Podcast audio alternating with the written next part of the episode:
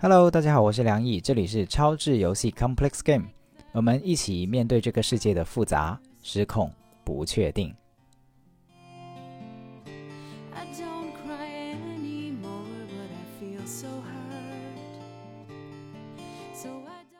这一集是我跟非暴力沟通的实践者阿雪对话的下半部分。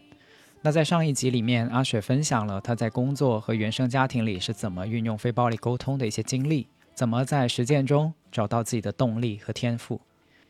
而这一集，阿雪会继续的谈谈她在写作中是怎么去处理性别关系的，男性与女性之间怎么真正的共情，以及她去做社群帮助人的经历。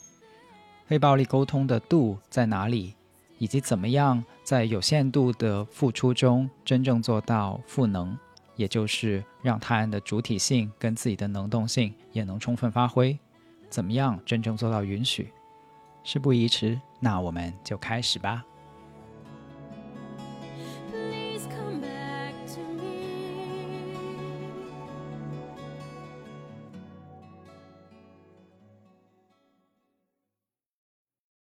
就是我发现你很清晰的知道自己想探讨什么性别问题，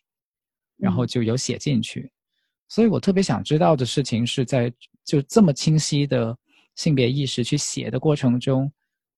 嗯，因为有我我自己也写过作品嘛，就有的时候会给我一种感觉，就是说，哎，人物我原来想这么写的，但是写着写着，这个人物好像有开始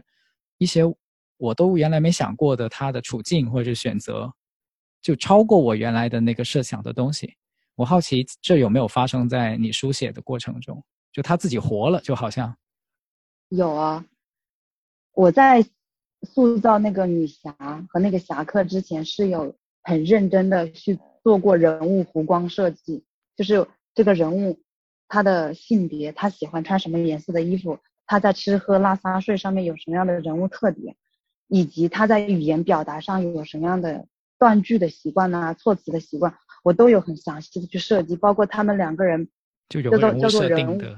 对人物一个是相当于人物卡吧。然后还有他们两个的关系卡，就是一个一段关系的发展到什么时候出现了可能会出现的矛盾，是有什么事情导致的？这个时候他们两个人会在这个阶段会有什么样的思考？会有什么样的呃语言上的对话？我设计的很详细，但是我实际上写的时候，呃，比那个还要详细。就是像你说的，原来到那一刻的时候，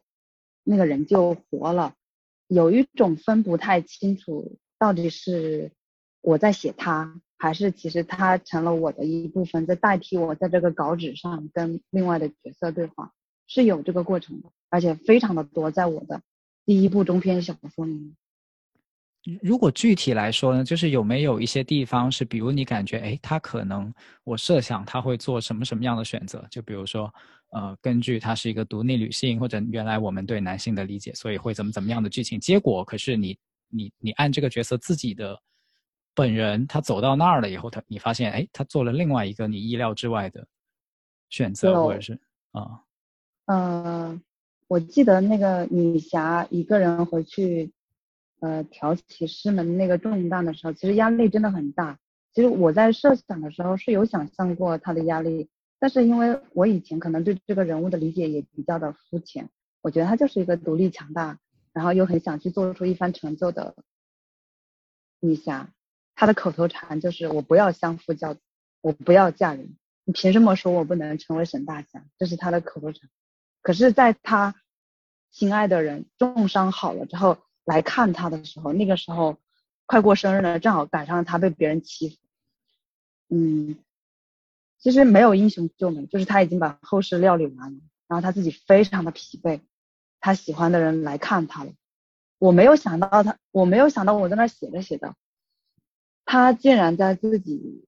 那个的面前就是大哭了一场，就是完全放下了他作为掌门人的那种风姿、那种身段、那种威严。就是一直在那里哭，说其实我很害怕，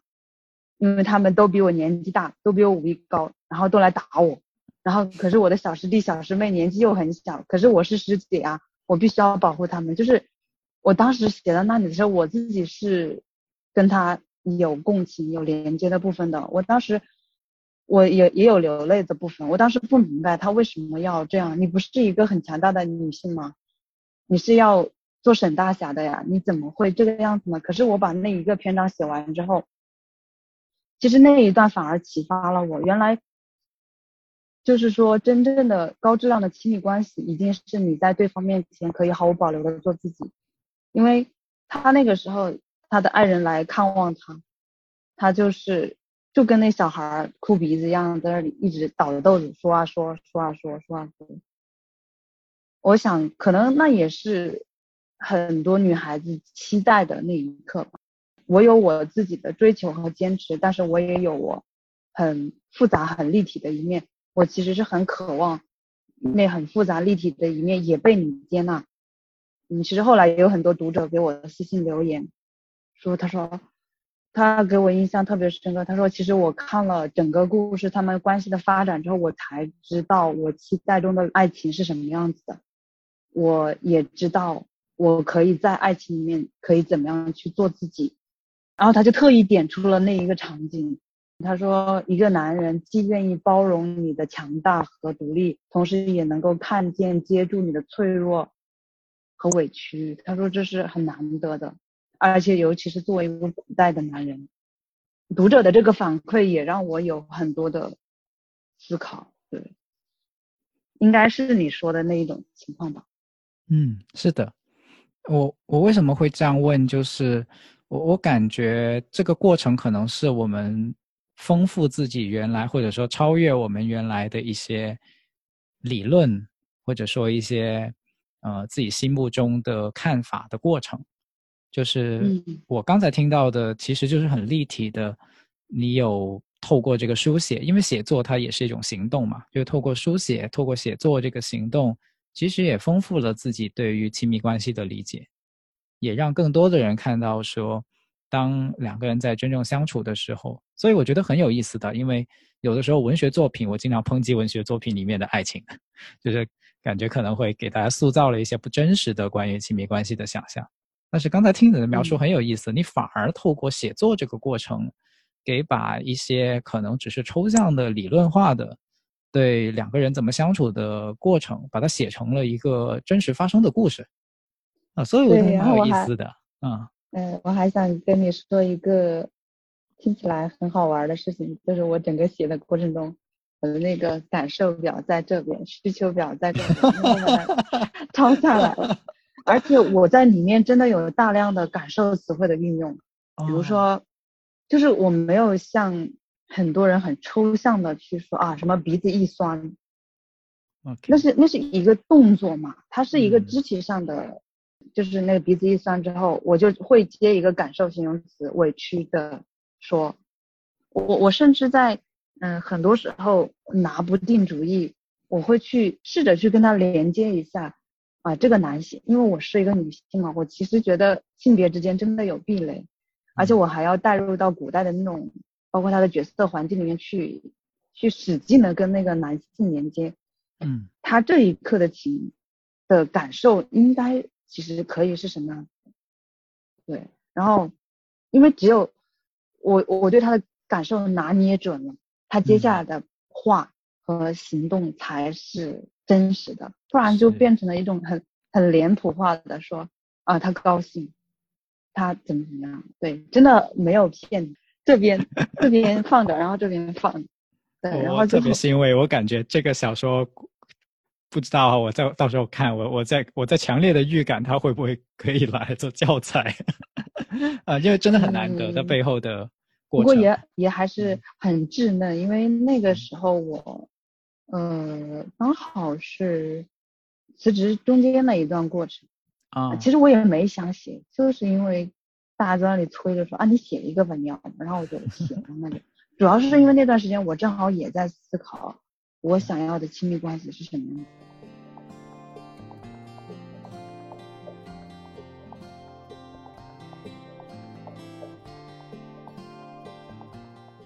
我我多问一点点，因为我刚才觉得你提了很有趣的一个点，是关于女性共情男性。呃，可能坊间有很多的说法，就类似于，哎呀，呃，那个男性不懂共情，好像就女性天然的懂共情，或者说男性没有什么情绪，然后女性天然的有更多的情绪。但是在你刚才的那个描述过程中，给我的感觉是，其实可能女性共情男性也不一定很容易，她也是会有困难的，也是需要学习的，甚至是这样吗？在你的呃尝试很难。呃，我先说一下我我我为什么会想到就是去做这样的一个连接啊，嗯，当然是因为我喜欢写作，我想透过写作这个途径去加强我对另外一个性别的理解和看见吧。那我先说一下我在现实生活中，因为我有时候跟男性的沟通里面，我会不自觉的先。拿掉性别这个元素，就是我就当他是我目前面前一个立体的人，包括梁毅也是的。我会只很很清醒的去提醒自己说，你只用关心他现在在说什么，他表达出来了什么感受。至于他的动机、他的身份，包括他他的社会角色，因为有时候我跟我的客户，嗯，也会这样的，我就发现很难的，是有一个。我无法看见的一个一团雾在那里，我拿不准他表达出来这个感受是不是他真实的感受。嗯，对，这是最重要的一点。然后，其次的话，我不确定他表述出来的东西跟他跟他那个真正想要表达的是不是同一个。就是他，因为感受是一个你看不见摸不着的东西，我可以通过的语言，通过他呃，通过。通过他的肢体行为，通过他的表情，我可能能够触摸到一点点。可是，难就难在我不知道这是不是他真实的。第二个是，我不确定他表表他的表达是不是够准确。嗯。然后，因为在整个沟通逻辑里面是有我我自己是一个粗暴的画圈啊，A B C D。可能那个男性跟我沟通的时候，他的感受是 A，但是由于各种各样的原因，他表达出来变成了 B。然后。我在试图，我我隔着性别这一个身份，包括其他的，我试图去理解他的时候，我可能有我就变成了 C，嗯，然后万一这个时候我再没有勒住我自己，我再加点评判，加点 这样那的，可能就变成了 D。你想 A 跟 D 之间这俩东西根本就不是一回事，是，我我会觉得很难，对，对，我会觉得很难很难。然后我当时就是在。刚刚交流的那个写作的过程中，我发现原来这是很难的。然后就是我在现实中，我有做过这样的尝试。我到现在对于这一块真的一直都是一团雾。包括我后我后面有提到想要跟你分享我对于非暴力沟通的一个难点，也也跟这一方面有关。我想简单回应一下刚才那个问题，是我觉得知道难是很难得的。就是很多人会觉得很容易，呃，不管学没学非暴力沟通，可能学了的有些人也会觉得很容易。但是我从你身上看到的是对这个问题的深度的敬畏。我觉得你有这种敬畏，呃，这是很难得的。因为当我们有这种敬畏的时候，其实我们才会很深度的去尊重人。这个尊重人，并不是说我不骂你脏话，我不把你看成坏坏人什么的那种尊重。而是说，我真的把你当成一个很有情感深度的人，把你当成一个很柔血有肉的人，把你当成一个可能哪怕你说出来的话跟你心中真实所想有不一样，但是我还是有耐心去理解你，去感受你，嗯，的这种敬畏，是的，而我觉得这种敬畏是很宝贵的，嗯。也恰好是因为这一份敬畏吧，所以我在日常工作和那个写作的时候，我都会很谨慎。所以我接下来想继续回应你刚刚提到的那一个，隔着性别这一个身份，我怎么样去理解男性？我今年就有了一一些进步，是因为我发现原来男性的性别压就是性别压迫这个东西，因为我我我。其实不太喜欢，就是很粗暴的给男性贴标签，说他共情能力太差了，他情商太低了。嗯，其实我们都知道这是评判，然后我可能已经往前再走了一步，我想去探讨男性何以成为这样。然后我今年在写的一个也是，嗯，就这个时候就不是一男一女了，就是其实是有多个女性角色和多个男性角色。其中呢，我就有写到一个男性他在他的成长经历里面是怎么在语言方面被规训的，然后他是怎么意识到自己对这一点，一个男性怎么意识到原来我其实对这些我是感到不舒服的。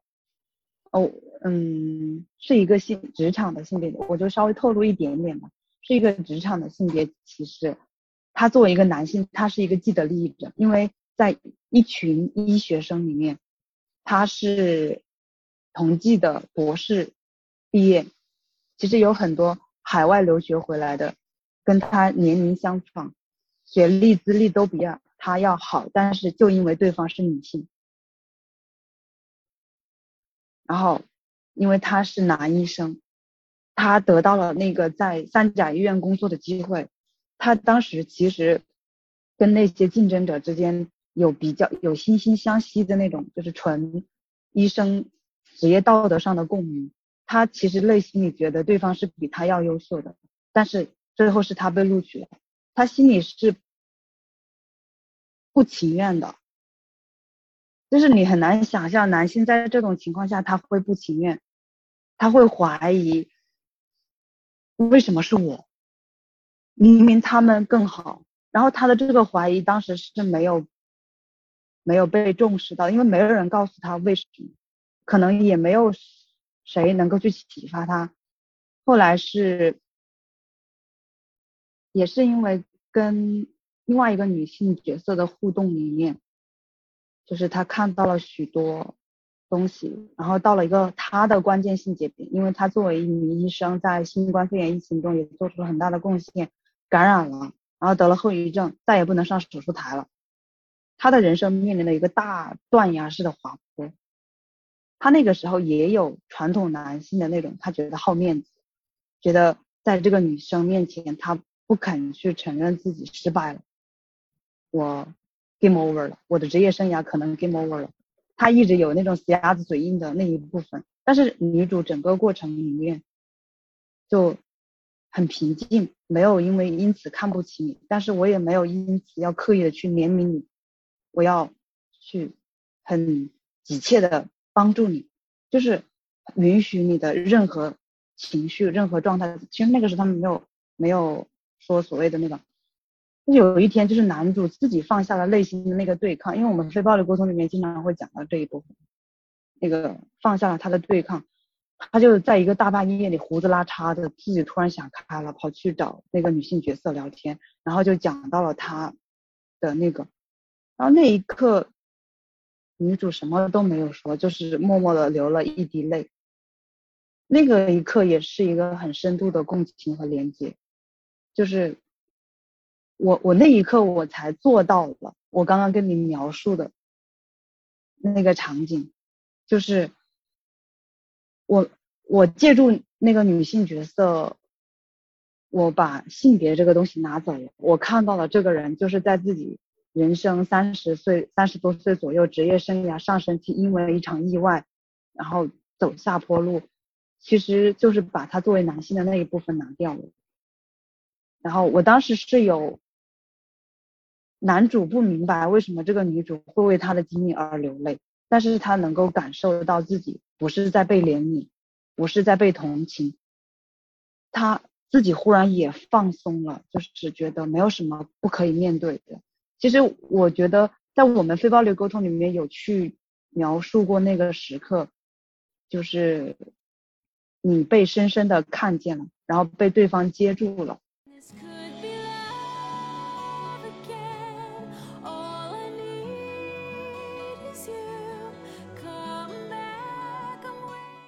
我之前有跟你去分享一个，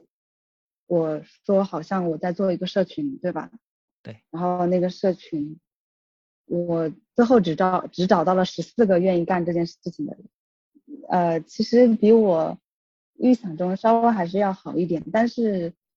我还是有感觉到很遗憾，就是好像大家。我想马上反馈给你，我当你说十四个的时候，你笑得好幸福啊！我不知道，我想反馈给你，真的，你自己看录像，你就会发现刚才那个笑容好幸福啊。呃，十四个是因为，嗯。我对我自己的自我觉察和自我关怀能力是有预期的，我知道我是超过很多人的，所以我没有我没有指望有很多人跟我一样，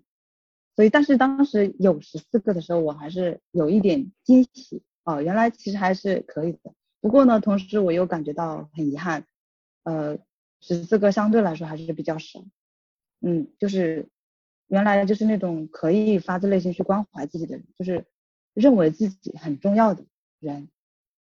比较少，认为自己很重要也没有成为大家的一个共识，所以这个社群到现在做到现在，其实已经已经是一个系统，其实只运行了半个月。嗯哼，我只是想拿这件事情来说明非暴力沟通和自我关怀到底有多么神奇的力量。嗯哼，呃，我们一起来参加这个社群的伙伴都都是有很。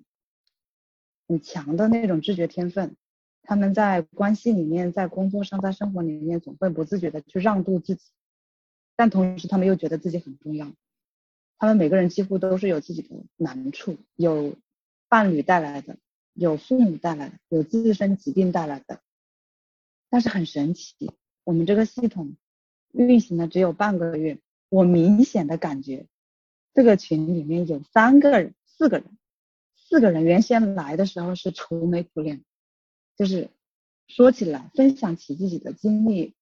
渴望被连接、被看见的那个心酸和泪花的时候，我那是第一次。三月八号我们第一次聚会，但是你们想象不到，我们只是在这个社群里一起共同陪伴了十四天、十五天，十五天过程中，我们就是在群里不断的去练习。啊，你今天感受怎么样？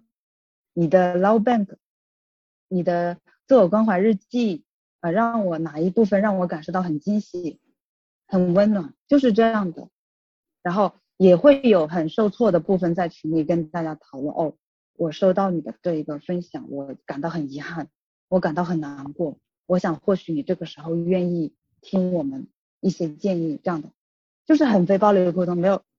也有不暴力的时候，呃，也有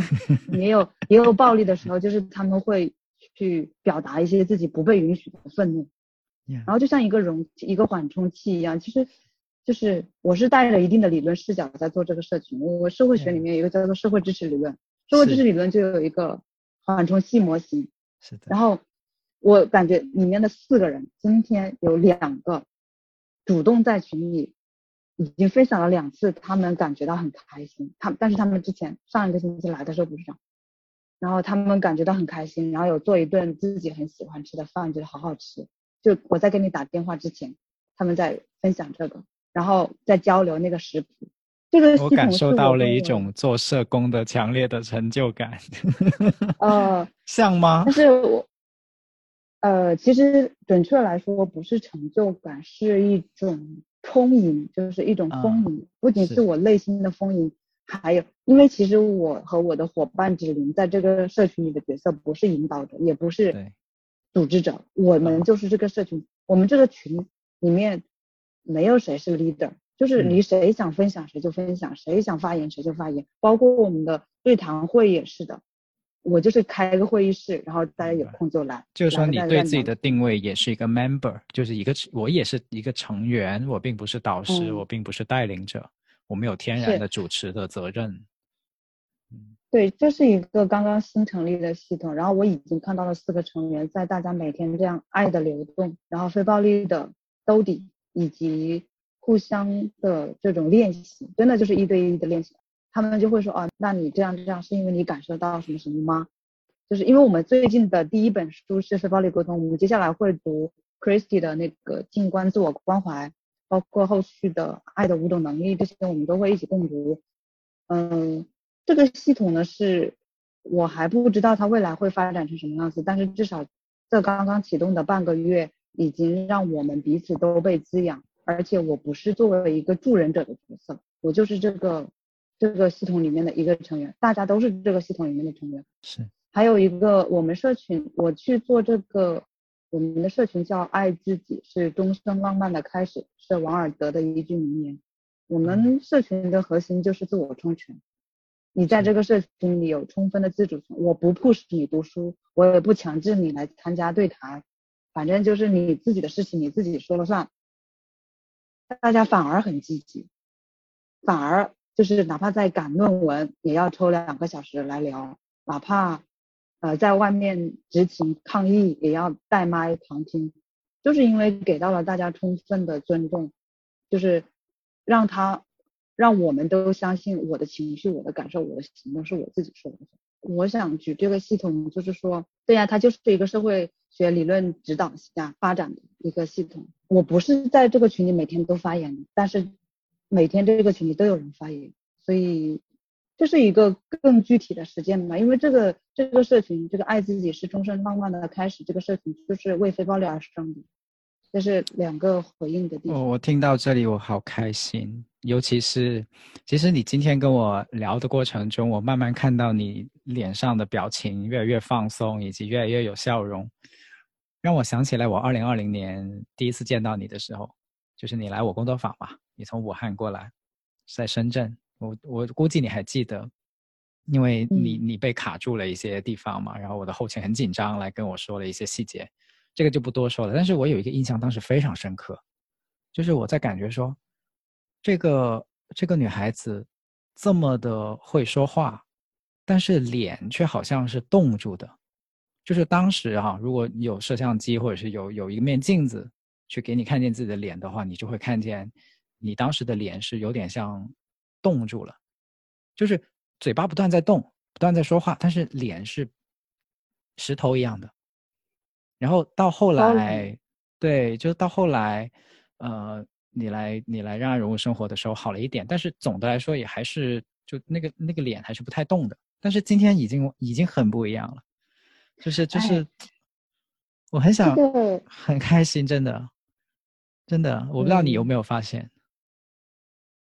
我其实是有发现，我想跟你分享一个不算很私密的事情，但是一个很有意思的事情。我马上快三十岁了，但是我一丝皱纹都没有。不是因为我们家，不是因为我们家基因好，就是因为在二零二零年之前，我几乎不笑，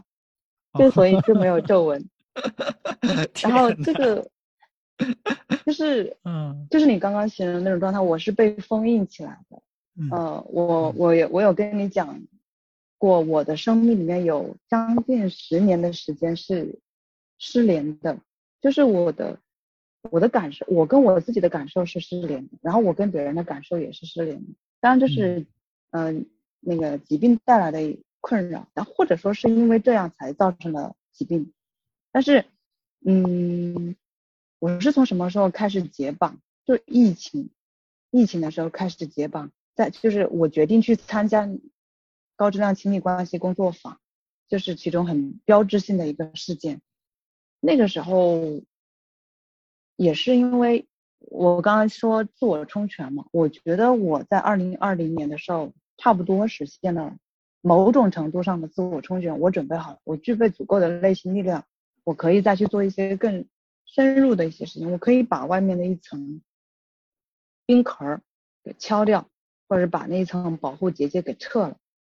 所以当时去，你你没有具体讲，我可以具体讲一下。其实我当时就是因为在楼下，别人说我是湖北来的。嗯，我就哭了。我很难做这样的事情的。那个时候，我在此之前是很难做这个事情的。但是那一刻，我觉得我我有一点任性。我当时就跟那个叔叔吵架，我说我是湖北来的，怎么了？我又没，我就是跟他说，我说咋了？我说你没看到吗？我衣服上写的是核酸检测阴性。然后。然后我说你，我说你为什么？就是我表现的出我比较暴力的一部分，但我实际上在我，呃，整个人生之前，呃，只有两种形象：乖巧听话和高冷学姐，只有这两种形象。但是那一刻，那天在楼下跟保安大叔吵架的时候，我就挺任性。我说我是湖北来的，咋的？然后我说你怎么能够这样子呢？嗯，然后就跟他。就是好像类似于是代表湖北人民跟他解释，又不是我们想这个样子，你以为我们想啊？然后这然后我才上去，但是我在坐电梯的时候，我还是觉得很很愤怒。然后当然这个愤怒不仅仅是我一个人的，是当时我们整个湖北人面临的愤怒和委屈。所以我当时在外面跟虫子一直在那里嘀嘀咕咕，一直在那里说，他可能没有跟你说很多，我一直在那里。他有，因为因为我们很关注参加者的感受嘛，所以他有跟我讲。然后我当时我的感觉就是，我观察了一下你，然后我对你有信心，就是我觉得我心里面有一句话就是，嗯，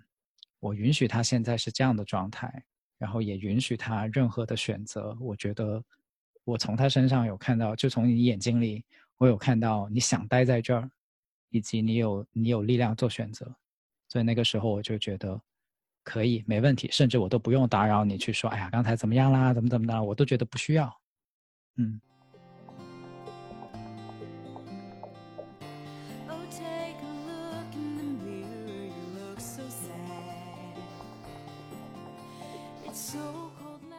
就是就是，可能就是从那个时候开始吧，我允许自己在陌生人面前任性和放肆，然后甚至有一些攻击的部分，然后回到。从工作坊回来之后，就差不多这一年多，我一直都在做非暴力沟通的实践。这个实践可能比大家想象的要更加深和广。就像你刚刚跟你分享，我跟我的客户也会这样讲，跟我父母也会这样想，然后跟我的一些朋友，甚至我特别亲密的朋友，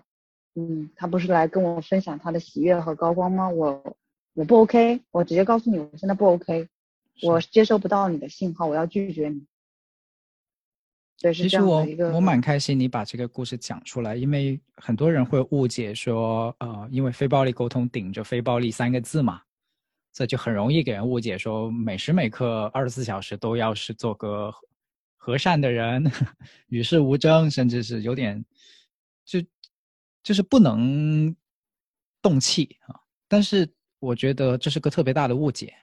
因为当一个人在压抑久了以后。如果你跟他说你不能动气，其实这是更深的一种压抑，这反而是一个很大的压迫。所以，对于嗯，对于对于刚刚感受到自己有感受的人来说，我反而可能会鼓励说：你先让自己流动起来，先让自己喊出来，哪怕是，因为从这个更长远的角度来讲，你先喊出来了，你再去体会到说：哦，嗯，除了我喊这个以外。其实对方也有他的需要，然后再再去做后面的那个调和的过程，那可能是更接近于自然的一种状态，而不是说变成了又压回去，那那个就太太暴力了。其实，在我看来，嗯嗯，是的，你分享的这一个，我经常会用一句话来代替：我可不想当个女菩萨。我经常跟我身边的朋友说，我可不想当个女菩萨，你不要对我有什么误会。我 我其实是会很，我现在会相对于二零二零年会更加坦诚的去面对自己的感受，而且我会直接的去表达，我现在很生气哦，你不要惹我。嗯，然后我会告诉他，就是我可能那一刻没有勒住我的柴狗的时候，我直接会放出去，我说小汪快去咬它，然后咬完就回来。回来之后呢，我自己冷静一下，我会跟他讲。我会再去跟他讲啊，我说我刚刚就是上头了，对我我就是嗯我我可能冒犯到了你，但是我很坦诚的告诉你，我当时就是上头了，我管不住我自己。如果你觉得受伤了，我可以跟你道歉。然后嗯，相对来讲，对我来说比较就是非暴力沟通比较。呃，有难度的，或者说可能大家还没有意识到的一个话题，我也想在这里就是提出来。呃，我我们的练习里面有很大一部分是叫做连接嘛，对，有尤其是在关系里面的时候，我们会不自觉的去连接对方。然后我现在非暴力沟通的时候，我其实有一点点带一点点恳切和急切的。想要去给大家建议，就是不如先连接好自己，这也是我已经很很熟练的一个动作。就是任何情绪来临的时候，我会先停顿几秒，我问一下我自己现在什么感受，我感受到这个样子，我想干嘛，然后我再决定要不要去跟对方说话，要不要去跟对方保持交流。这是一个可能对大家来说不那么容易，因为，呃，我举一个例子吧，就是很很真的是很现实的一个例子，呃，会去佐证我的这个建议。嗯，我之前跟梁毅分享过，我有一个很神奇的朋友，我们是追星的时候认识的。当时我们刚认识的时候，他是有不太好的一些处境，我们有比较长的联系，有四个多月吧。到第四个多月的时候，因为我会一些非暴力沟通的方式带给他，他的感受、他的情绪被我看见了，被我接住了，然后我们也是一个彼此陪伴。走过了四个多月之后，我发现了不对劲。这个不对劲是什么呢？是我认为是很重要的，就是非非暴力沟通里面的一个度的问题。因为我们在关系的双方里面，我们太多的去给予对方非暴力的部分，是不是就意味着一定是对的，或者是一定能够带来正向的反馈？我那个时候之所以引起警醒，就是。我似乎意识到我的这个伙伴，他好像就停在那儿了。就因为我有一我有四个多月跟他的非暴力沟通的练习，他好像就停在那儿了，他不走了。以及，嗯，因为那个阶段我们的关系可能就是我主动去连接他他的时候比较多，然后就我的自我连接这一部分是缺失的。我当时就一直在，我感受到了忐忑和不安。为什么呢？因为我一直理解说，我的关系状态应该是两株独立的木棉树，他是独立的，我也是独立的，而不是我们其中任何一个人变成攀援的凌霄花，然后上面你缠死我，然后大家同归于尽。我那个时候意识到，我给予了他太多的非暴力沟通，太多的共情、连接、温暖和看见、听见，这样对他。真的好吗？然后他其实也是可以有自己的自我连接的能力的，是吗？我问自己。然后他也可以学着自己去觉觉察自己的感受和需要的，对吗？我问我自己，这个问这两个问题都是我问我自己，因为我作为关系的另外一方，我认为是有这样的责任的，因为然后我就挑了一个合适的机会去跟他做了这样的一个。嗯，就是坦白吧，因为我说我现在感受到了一丝的忐忑和不安，然后是因为我一直不断的在调用我的知觉、我的自我、呃我的连接能力、我的非暴力沟通，反而可能压制了你在这方面的成长，因为你一直都有被很好的接住，你的情绪、你的需要被我看见、被我听见，然后你就满足。其实你可以去发展的，我认为你是可以的，我对你有信心。呃，我在说出这一系列的我的担忧、我的忐忑和我的顾虑之后，他他慌了，就是我能明显的感觉到他慌了，然后他有很多焦虑，以及他退缩了，就是他退出去了。他从我们这段关系里面就直接跟我说，啊，他说那那当然他也可能也有一些自我否定的部分，他认为是是不是他给我造成的负担让我这样去说的？对他马上产生了一些拆构的解读，对吧？就是对，有一些我错了，我我给阿雪太大负担了，对对对对对。对，然后我当时就有给他一个安全感，就是说，呃，我之所以这样说，不是我以后再也不管你，而是我举了一个很典型的例子，就是我希望接下来如果你再跌倒，我不是一一把子冲上去给你捞起来，而是我蹲在你旁边给你喊加油，让你自己站起来。你自己站起来，然后我们再手牵手往往后走。我把这个东西说给他听了，然后我们中间有两个多月的冷静期，就是春节之后我们才重新开始联系。那个那个过程对我来对我和他来说都很煎熬，因为我呢，我懂，我精通非暴力沟通，我也有比较好的知觉天分，我知道对方在这个当下，我跟他冷静的这个当下。他是焦虑的，他是不安的，他有很多他自己要去回应和处理的部分，我感受到了。但是我我真的很多次都勒住了自己想要去 push 他的冲动，想要去跟他 NVC 的冲动，就是我一直在跟自己说那个喊那个 empower，就是第一，你要相信，就是我对我自己说，我说你要相信你自己可以把握得好非暴力沟通的这个边界，因为真正的尊重不是让他来依恋依附你，而是让他也成为他。然后同时我更担心的是，我说那你也要对他有信心，就是相信他可以锻炼起自己的知觉能力，他能够链接到自己的感受和需要，而不是总是来靠我。我们经历了很漫长的冷静期，中间也会断断续续的联系，就是我会适当的释放一下信号，告诉他其实我还在这里。然后今年的郁金香开的时候，因为我记得他在朋友圈里有发过他喜欢黄色的郁金香，正好我那天去看了郁金香的花展。我就拍了一个郁金香的照片发给他，就是因为我知道他当时是在生病的状态，我就是说，呃，万物更新，救急当运，然后就一切刚刚好。他那天是正好要找我，他是想跟我去讲这段冷静期里他经历了什么，但是他又觉得不好意思。他又没有找到合适的机会来找我，然后我给他发了郁金香，然后我们就把这个话说开了，就是一切刚好，谁也没有约定，谁也没有要去找一个标志性的事件宣告我们和好了。但是那天他就来跟我说的那个平等的两棵树，对他，他跟我去讲述了这段冷静期期间，他其实没有我，我之前会去跟他讲，哦，你要去看非暴力沟通的第几章哦，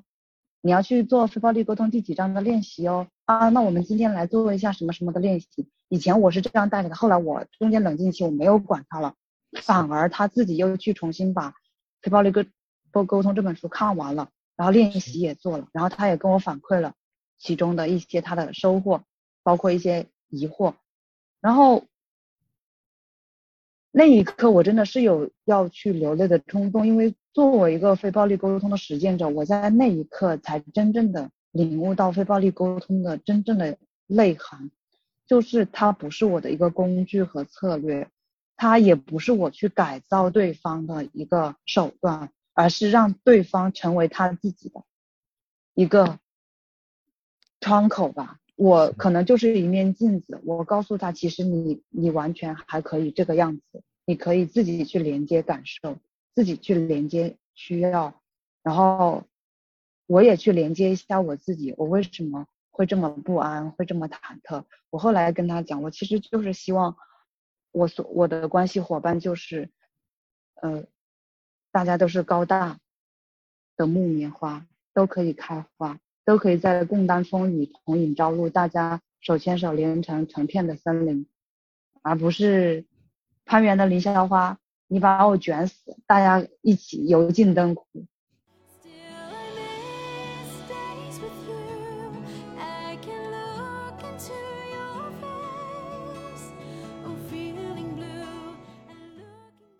我好，我都不知道我今天晚上是第几次露出慈母笑了，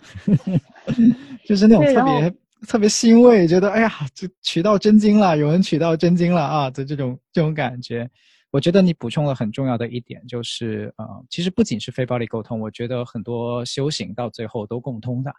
就是把对方当人看。这句话听起来很简单，但是实践到深处的时候，你会发现跟我们的很多本能反应，它真的是。你要去，你要去抵抗，抵抗那种我要去帮扶他，我要去拯救他，我要去带领他，我要去改造他，然后让让他的缺点得到改变，然后让我们怎么样的走在一个所谓正确的康庄道。就有的时候这种远离以及信任，我自己无数次经历过，所以我刚才一边听我一边慈母笑，因为我也经历过，就是这种在关系里面觉得。我我放手，但是不是冷暴力？就是刚才你描述那个场景，如果你不补充你背后的那些内心的活动跟信念的话，它很容易其实就相当于冷暴力嘛，就是把对方丢在那儿等等。但是我觉得这个信念是决定性的区别。就当我们的内心有做这些内在的转化、内心的功课，包括这种信念，它不是不是超能力，它不是超能力，它真的就是我们的心态改变了，其实对方是。能够感知到的，能够哪怕不是透过语言，但是对方默默的会感知到，就是那种有一个人在故意生你气，跟有一个人在美好的等待你的那个决定性的区别。哦，我觉得在你那个例子里面，刚才那个例子里面体现的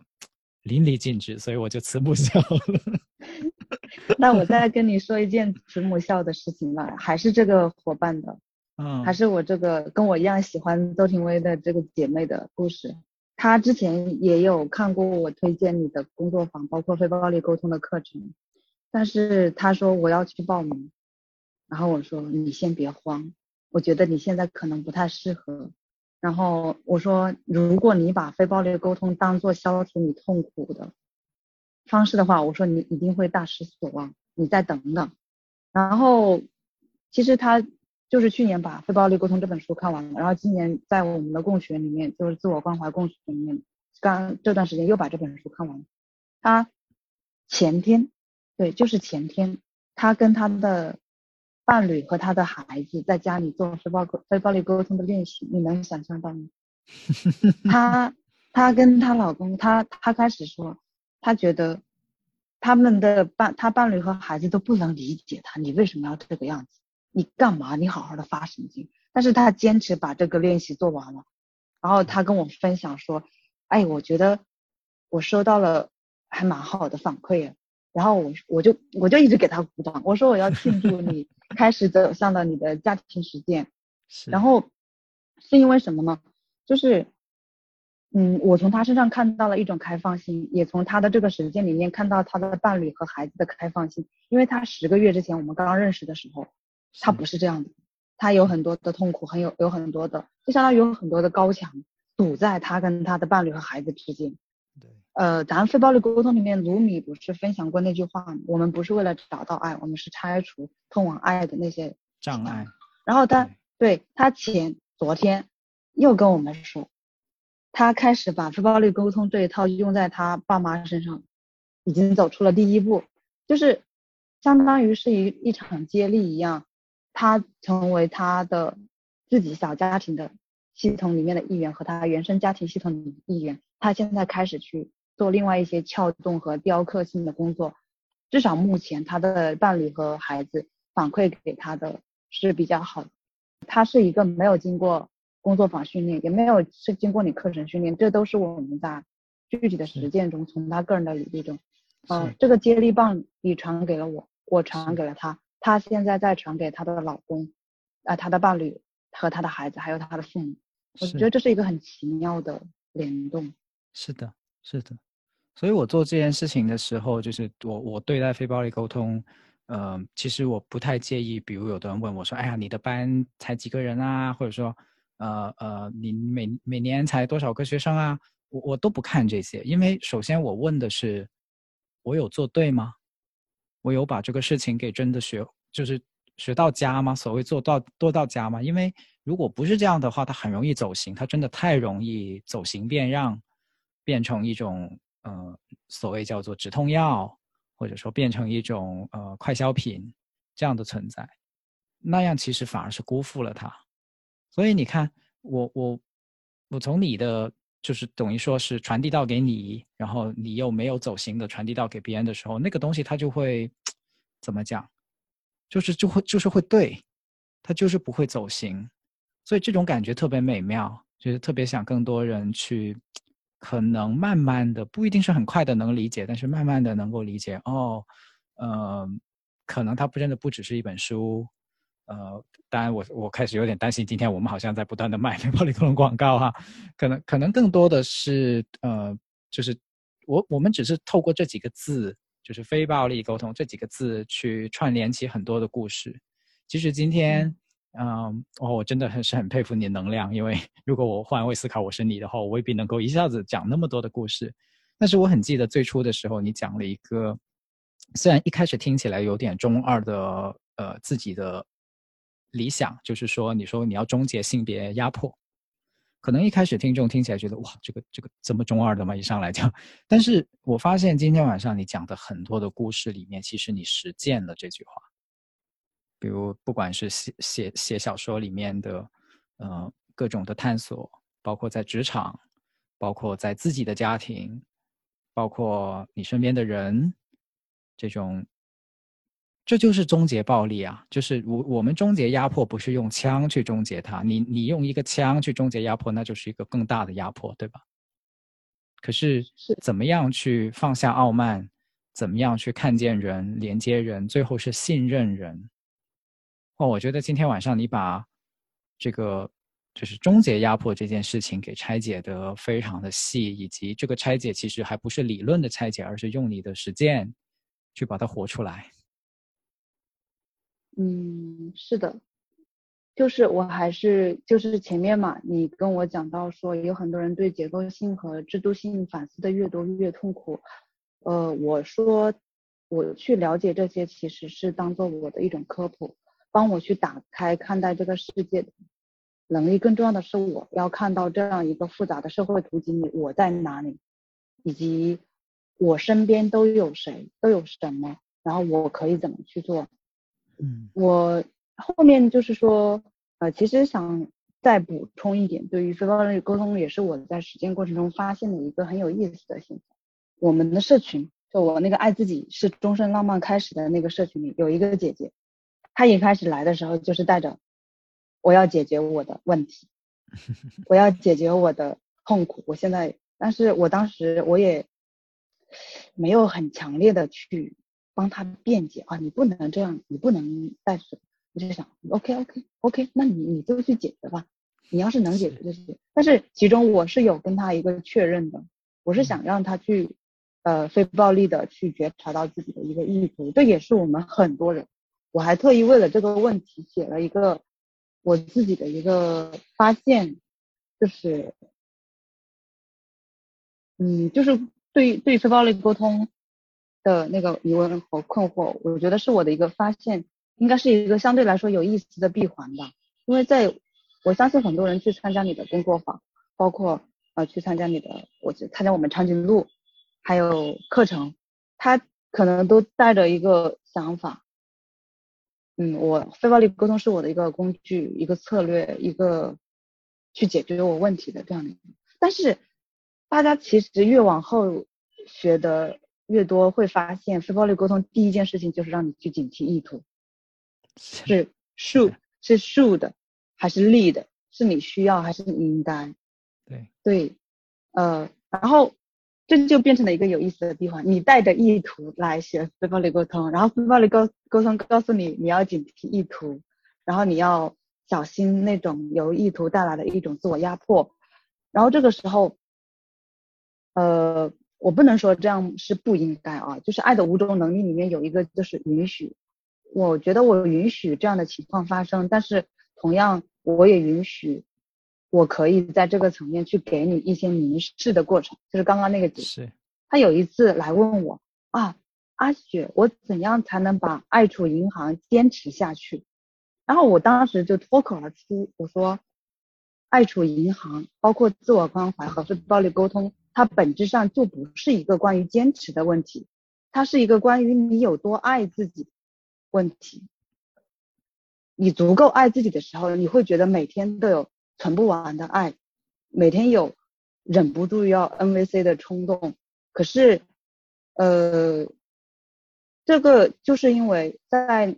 那种程度上，我们已经不把非暴力沟通当做一种策略。嗯，不用它去来消除我们的痛苦，而是在整个 NVC 的过程中开始去觉察到自己的意图，并且去修正它。所以这个闭环很有意思。我我我那天就是因为你给我发了这个问题清单，然后我在那里想，非暴力沟通我有哪些疑问？我说我没啥疑问，但是我觉得这个闭环可以拎出来让大家看一看，因为我在社群里面听到有很多朋友都是这么觉得，觉得非暴力沟通是一种方法。是一种改变自己，甚至改变大人的策略。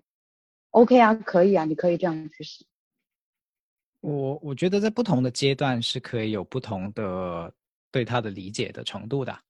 啊，就像是因为我来自佛山嘛，就是功夫这个事情，那不同的就是比如说入门弟子，然后练的差不多，然后到最后一代宗师，那对功夫的理解肯定都是不同的。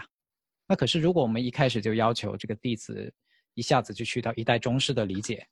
那那也是揠苗助长嘛。所以从一个比较慈悲的角度，我就会觉得你入门就是走进这个大门的理由是什么都可以，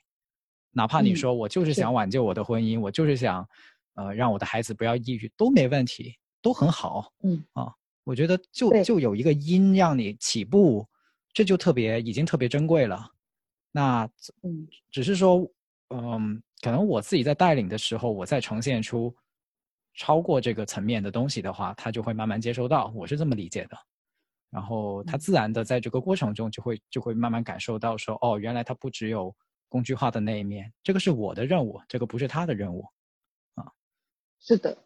所以这个这个我觉得还蛮认同的，就是他有不同的入口，然后我们也不停留在这种工具化的理解里面，当然是这样。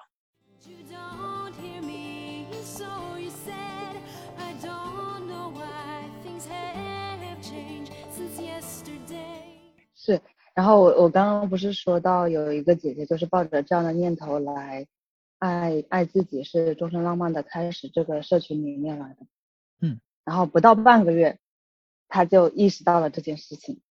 她那天自己在群里很开心的跟大家说啊，上一次呃我重新审视了一下自己的意图之后，就调整了一下自己状态时候，觉得自己变得很松弛了，然后我就又在那里拼命的给她鼓掌。然后我们群里就给他放放鞭炮，就是你看，就是真的，对啊，我允许你带着改变自己的伴侣、改变自己亲密关系的念头来的，我没有去 push 他，我就是说，哦，嗯，可以。然后，但是他自己就发现了，哦，这样让自己很痛苦，然后他放下了，他调整了一下，然后就连续这几天吧，他的状态是越来越好，越来就是，他也之前说吃不下饭，暴饮暴食，然后今天可以动手给自己做饭，然后还给我们分享，之前他在。不说话，潜水，然后这两天就很，也是给到呃目前还在入门或者是阶段，就是每个人的突破可能并不需要一个很特殊的事件，也许就是你不知道的时候，呃，这个阶段就过去了。是，就经常说教育的本质是一种陪伴嘛，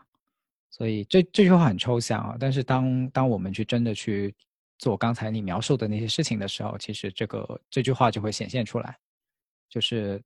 他会有自己的步伐，有自己的节奏，甚至可可能他不在一个课程的时间范围内去去产生明显的变化，没关系，可能过个一两年，他突然间发现，哎，原来当时的那个东西是这个意思，或者说，哎，突然间他发现，在人生的某一个阶段，突然间感觉得到，哦，原来是这个意思，啊，自我关怀是这个意思，爱自己是这个意思，都可以啊。只是，只是，当然有遗憾，就是可能我没有办法现场去知道了。那如果他当时再给我发个信息的话，我就会很开心，仅此而已。但是不不会要求说，就我们不必强求说那个发生是就是得当下，他可能需要一些时间的。嗯嗯，就允允许允许自己有这样的一个螺旋式上升的一个是路径是。嗯，因为我们允许他人的同时，其实就包含一个很深的前提，那就是允许自己。是，如果我们不允许自己有感受、有时间的话，其实最终就会投射到别人身上。就是，那你为什么不赶快？你为什么还不给我共情？或者你为什么还不开窍？那其实我们也是这样对自己的。是啊。我跟芷琳在这发起这个社群，我们私下里经常就会互相给对方打气，就是说摁住你自己去社群发言的冲动，一定要记住 empower，大家是自由的，然后不要不要背负起太多社群运营的责任和义务，就是允许大家在社群里做自己，我们也要允许我们做我自己。现在我们两个也是在这个磨合的过程中，就这这半个多月以来。我们俩也是越来越松弛了，就一开始可能有很多的责任，说哦要去发起一些讨论啊，太冷清了。我们互相会摁一摁对方，就是回来回来回来。啊，你们这样子的双子星模式，我真的很羡慕啊。现在应该是我们社群里面十四个人都是十四个星，我们那个就叫做星球，因为我们之间都是轮流的。现在就是轮流的，谁爱发言谁发言，谁爱主持谁主持。这个引抛我真的很重要，引抛我真的很重要。对，这两周我其实都很忙，正好，呃，遇到芷琳她在闭关突破自己的一个，你你应该也看到了，他也一个对于亲密关系和自我有一个很大的飞跃，我们也有集体为他庆祝。就这样，恰好我很忙，然后我们很丧的那段时间，我们群里有三个人，突然不是突然，就是很积极了，呃，也也恰好就是有一个力量的这样的一个流动。对。呃，两个发起人不是很好，然后群里有其他的人可能状态上浮了，他会在群里每天分享他的 now ban，然后甚至会去呃分享他看的一些文章丢到群里，然后这样一来二去就有互动了。我以前在你的工作坊里初次听到“允许”这个词的时候，我就有一群柴哥，我想这什么鬼东西？怎么还有允许这种说法？谁不允许谁了？但是其实我还没有看《爱的五种能力》那本书。我是因为他，我是因为在别的地方看到这本书里面对于允许的一个分享，我把那本书收藏了。但是现在我是属于无师自通，虽然我还没有看那本书，但是我已经知道什么是真正的允许了。是，不仅仅是在你的社群里面是这样，然后我我们做这个共学。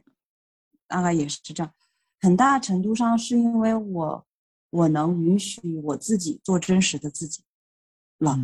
所以我觉得别人一切的真实我都 OK。嗯，因为你刚才讲这一点，我觉得很有趣，就是最近上课有一个学员，呃，我的 PPT 里面打说允许对方说不，呃。然后他觉得有意见，他说：“那允许就还是你掌握着控制权啦，呃，那应该你说他可以 say no。”我想一下，说：“哦，那也是哈，你你喜欢这个说法，那就用这个说法。”但我心里面就咯噔了一下，就心想：“哎，原来在他的世界里面，允许还有控制权的意思啊？因为我在我的心里其实没有这层意思，我就去琢磨为什么会有这个差别。”然后我刚才在你这么说的时候，我就突然想明白了，就是哦，是的，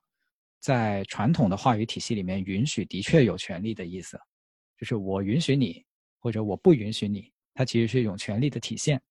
但是在我们慢慢去做心理学，或者说叫做这种自我关怀也好，关怀他人也好，这种允许它的含义就彻底变了，它跟权利已经没有任何关系了。他说的其实是更多的是我认可你的选择。或者是我认可我的某个意识的反应的这种认可，我们把它叫允许，所以它已经跟权力没有关系了。是我你在说到那个控制权的时候，我想可能也跟他的，因为就是经历以就每个人的经历以他独特的方式塑造着每一个人嘛。嗯，那也许在他的生活里面允许。他他意味着自主权的丧失，嗯，他有很多个被别人允许的时刻，所以他会有这样的认知。是的，是的，是的，是的，啊，所以就很妙，就是就有机会让我体会到，在不同的语言的过程里面，其实是怎么人可能怎么有有有压迫的过程，但也有可能有解放的机会，这样。呃，然后我我其实有一个想跟你。是呃交流的一个像类似于走钢丝的心态吧，就是 empower 的这个过程啊，因为因为就 empower 这个词在国内的翻译我一直都不是很满意，所以我就用原文代替它了。嗯，我也不满意，坦白讲，什么充权什么鬼？对，赋权可能还好一点点啊，赋予赋权可能好一点点，但是充权真的是很很糟糕的翻译，充值嘛。充权，它有一种就是天然的认为你缺嘛，你缺才需要充。呀，是。然后我想说，这个 empower 的过程中，就是有那种叫什么走钢丝的心态呢？因为我原先发起这个社群的时候，嗯，因为你帮我转发了一篇那个文，榜就是转了一下到朋友圈，然后我这边有一部分的参与者是通过你的转发来认识我的。然后呢，有一部分是我跟芷玲的朋友，我们我们在自己的朋友圈转了，然后认识的。其实它是一个半开放式的招募。嗯，我跟芷玲最开始是默认是这样的，默认的是你主动来给我们留言，想来的人，我们就是你已经是正预备成员之一了。就因为你你从来咨询，然后到留言说你想来，实际上已经代表了你某一部分很自主的意愿，甚至表现在了行动层面。我们是很 OK 的。明白。还有一部分，有一部分有一部分伙伴是我跟芷玲去挨个一对一的交流，发邀请，然后。给对方二十四小时确认，当时芷玲心里悬着，就说：“核酸四十八小时都出来了，他怎么还？”这个过程就让我们两个这个对比抽到我的笑点。是的，我们俩当时就很离谱，就是哦，我们就是对 Empower 有了更深入的了解。哦，你看，原来机会摆在你面前，每个人他对于。那种能不能自主的？我想不想要这个机会？我愿不愿意去抓住这个机会？我愿不愿意去试一下？他们的那个 empower 的表现程度都不一样的。有一些伙伴非常的积极，在我们的正式见面会都没有开始之前，他们都把书都准备好。因为我我们那个招募通知里面其实是有写我们的推荐书的，他们把书全都买好，然后就等着你什么时候开会啊？然后这是一部分，然后还有一部分是，我原先在我的文章下面留言，我没有，我中间过了一个春节嘛，大家在留言啊，你什么时候开始啊？你怎么还不开始啊？你们在干嘛呀？就是问我来 push 我，就很奇妙。然后，但是有一部分人是，他答应说来，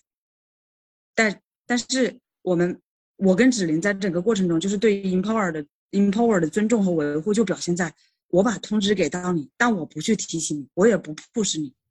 你要自己，你记不记得住，你愿不愿意来，都是你自己说了算。然后这个过程就筛选筛筛掉了一半人，你信吗？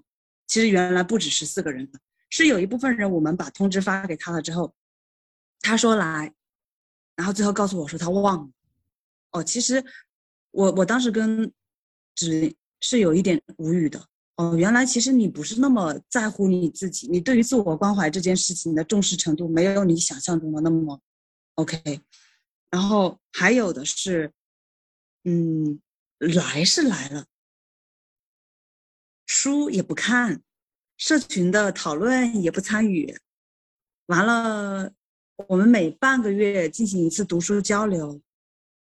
通知提前的一天发，让他们来安排协调时间。然后领到通领到活动要开始的前半个小时，他突然来跟我说啊，我都没有看到，我不好意思，我忘了看群消息。我现在哦，我今天跟别人约了吃饭的时间。然后我后来又跟芷琳说，我说我们俩是不是要重新改写一下对 Empower 的的的理解？就是那个走 钢丝的心态，就是大家都已经在一个群里。是你看他书也不看。你人是懒的，你书也不看，你也不交流，然后也不，然后我跟芷琳想咋办呢？这些人，因为后来就想，哎，算了吧，随便随便，你就这样待着吧，管你呢，反正其他人都动起来了，我就不信你不动。然后，嗯，就就我我，芷玲当时比较抓狂，就他他他那个比喻就是。核酸四十八小时都出来了，你的还没有拿好主意。然后我跟他讲，我说我现在的心态就是走钢丝，就有时候觉得你在群里待着，你也不看书，你也不说话，你也不参与讨论，有时候想去 push 你一下，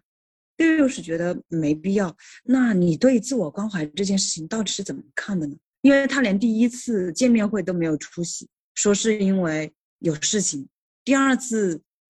读书分享会、交流会。他也不来说是因为没有看到消息，然后有的人直接不来，也不说为什么，也不请假，也不表示缺勤，就，嗯，就是我我跟芷玲就一直处在一种 push 吗？不 push，push 吧，还是别了。我觉得这个心态特别经典，这个心态特别经典，就是我觉得不管是做教育还是做社工，都会遇到这个场景，我自己也经常遇到，然后。我最后的